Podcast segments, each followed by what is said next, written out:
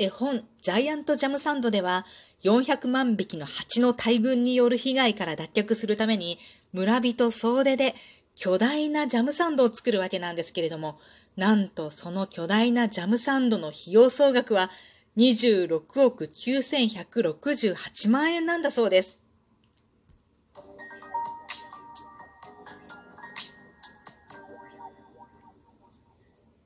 今日もなるようになるさ。こんばんは。こんにちは。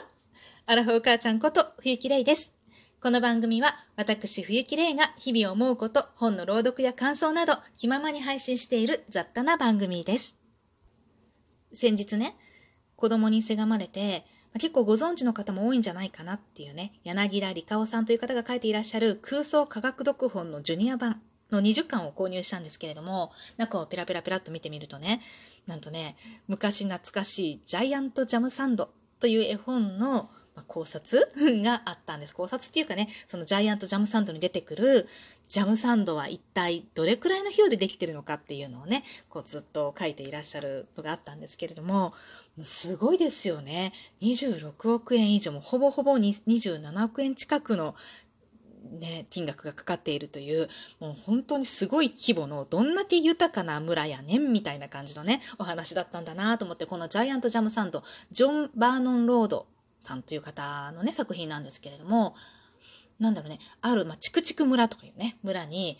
まあ、蜂が、蜂の大群がやってくるんですよね。それであっちでもこっちでもチクチクチクチク刺されてね、まあ本当に外出が困難な状態になってしまうというね、村中が、まあ、社会的危機に陥ってしまうという。そこで村人がね、あの、集まって、総出で、ジャイアントジャムサンドを作って、そのジャムサンドに蜂をサンドしてしまって退治しようじゃないかっていう話になるんです。で、それで、この蜂の400万匹の蜂の大群をサンドするために巨大なパンを焼くんですけれども、パン屋さんが自分のね、工房を貸したり、そして畑の上でみんなでジャムを塗ったり、バターを塗ったり、いろいろして、で、蜂を呼び寄せても蜂が寄ってくるんですね、そのジャムの匂いでね。で、ジャムが、ジャムに蜂がこう、べちゃべちゃってくっついて、もう逃げられなくなって、そこに上からヘリコプターでもう一枚のパンをパンと落としてサンドすると。で、そのパンはね、まあ、鳥さんが持って行って、まあ、大宴会したそうですよというお話なんですけれども、まあ面白いお話だなっていうかね、小さい子供に読み聞かせるには、まあ、楽しいお話だなと思って私は読んでいたんですね。そこに、この、ハムサンド、あ、ジャム、ジャムサンドの値段がどれぐらいかかっているのかっていうことは考えたこともなかったなと。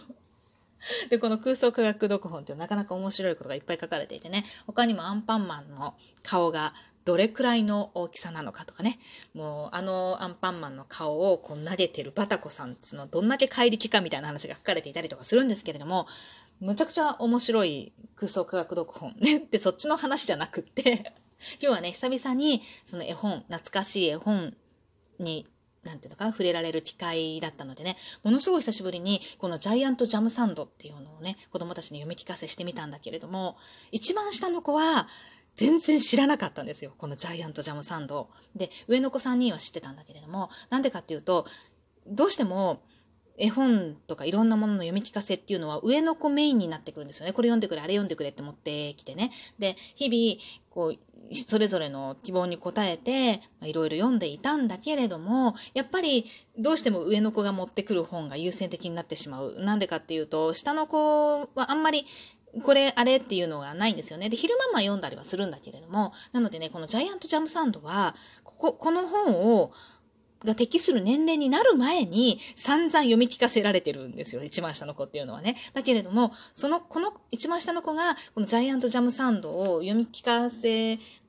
られてすごく一番楽しいっていうか記憶にも残って面白かったと思えるような年代の時にはもっと難しい話を読み聞かせていたりしてあんまりあんまり記憶に残っていなかったんですね。で久しぶりにこれ読んでうんみたいな感じだったんだけれどもやっぱりねその反応を見た感じだけれども、やっぱり本っていうのは、その適齢期っていうか、一番適した年齢、だいたいもう情緒の発達なんかも考えて、その一番適した年齢で読んで聞かせてあげるのが、やっぱり一番いいなって思うんだよね。やっぱりこのジャイアントジャムサンドの面白さを一番なんか楽しめるのっていうのは、3、4歳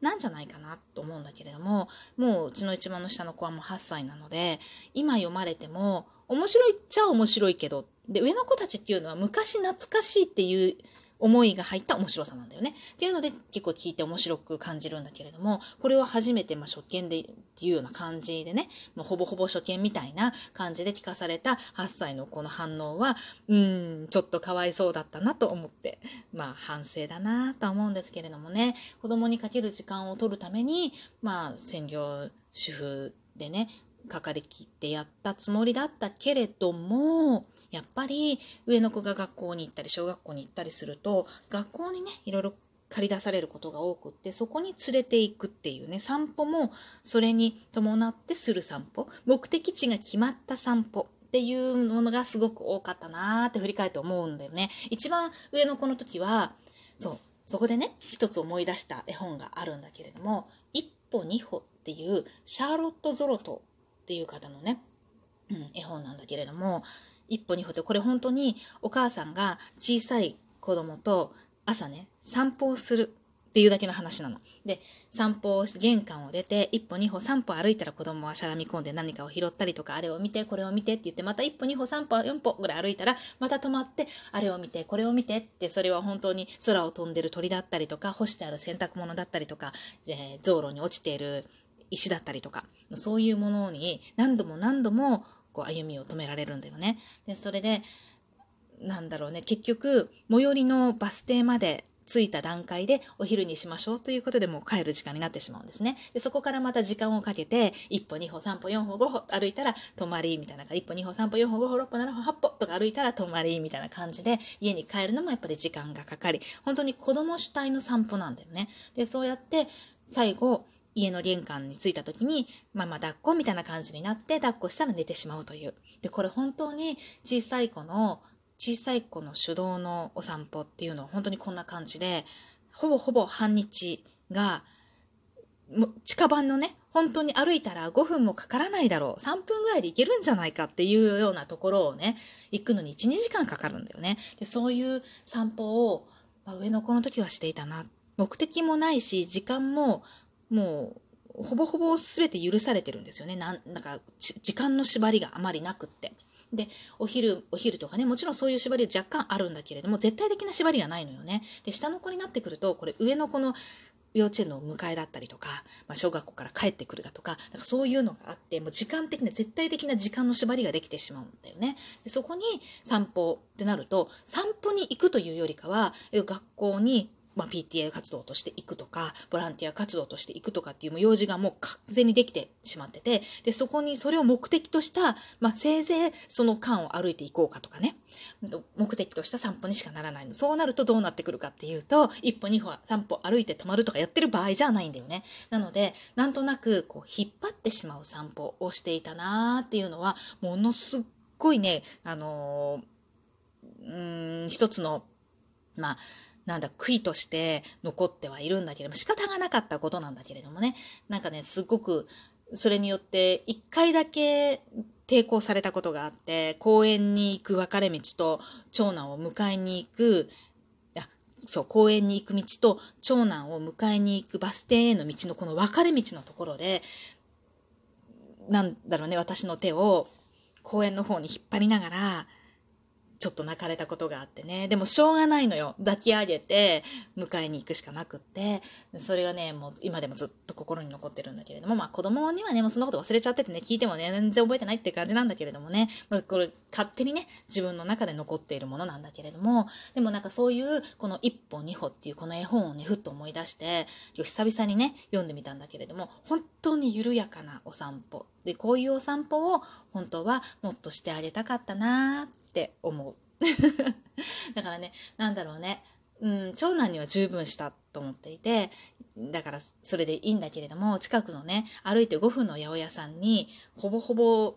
3時間、4時間、うん、ほぼ半日だよね、かけて行った。行っただけみたいなね、行って帰ってきたっていうような散歩をね、あの時は、はあ、今日も八百屋の散歩、八百屋の買い物で終わってしまったなんて思ってたりもしたんだけれどもね。でもそれが今振り返れば、この一歩二歩の絵本のように素敵な一日だ。これ最後にね、お母さんがこうつぶやくことがあって、今日もね、いろいろなものを私に見せてくれてありがとうって言うんですよ、このお母さんが。ちょっと言葉違ったかもしれないけど、でもそんな感じのこと、た見せてくれた。空に飛んでる鳥、あれを見て、見せてくれた。あの鳥はなんていう鳥だったね、とか、で、拾った小石とかね、と咲いていた花の名前はこんなんだったね、とか、普段、人がこうアクセク歩いていると全く見ないものに子供は目を向けてそれを私に見せてくれたっていう感謝をねこの本の最後でお母さんが小さい子供に述べるんだけれども、まあ、子供はその時にはねもうグースがピーって寝ていて聞いてはいないんだけれどもね。なんかねすっごく小さい頃の育児を思い出す絵本だったな。たまにこうやって昔の絵本を読み返してみるのもなんだか、うん、心がほんわかするいい時間になったかな子供たちもいろん、ちょっと夏、もうね、それを懐かしむことができるような年になっているんだなと思っていて、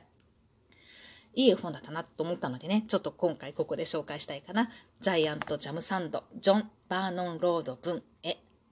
ていうね、それからこれはね、どこから出てったっけな、アリス館から出てるのかな？そしてもう一歩、一歩、二歩っていうのは、シャーロット・ゾロトという人が文を書いて、ロジャー・デュボアさん、ルバーザンかな？っていう人が絵を描いて、星川夏子さんが訳をしています。っていうね、これはね、童話館出版ですね。から出ている絵本です。もしよかったら、機会があったらね、いろんなところで置いていると思うので、読んでみてください。というわけで今日は空想科学読本から懐かしの絵本について語ってみました。需要があったら、この絵本の紹介とかね、ね、ものすごいたくさん絵本があって、懐かしの絵本がね、自分の中でね、っていうのがあるのがまた話していこうかな と思います。今日も最後まで聞いていただきありがとうございました。またね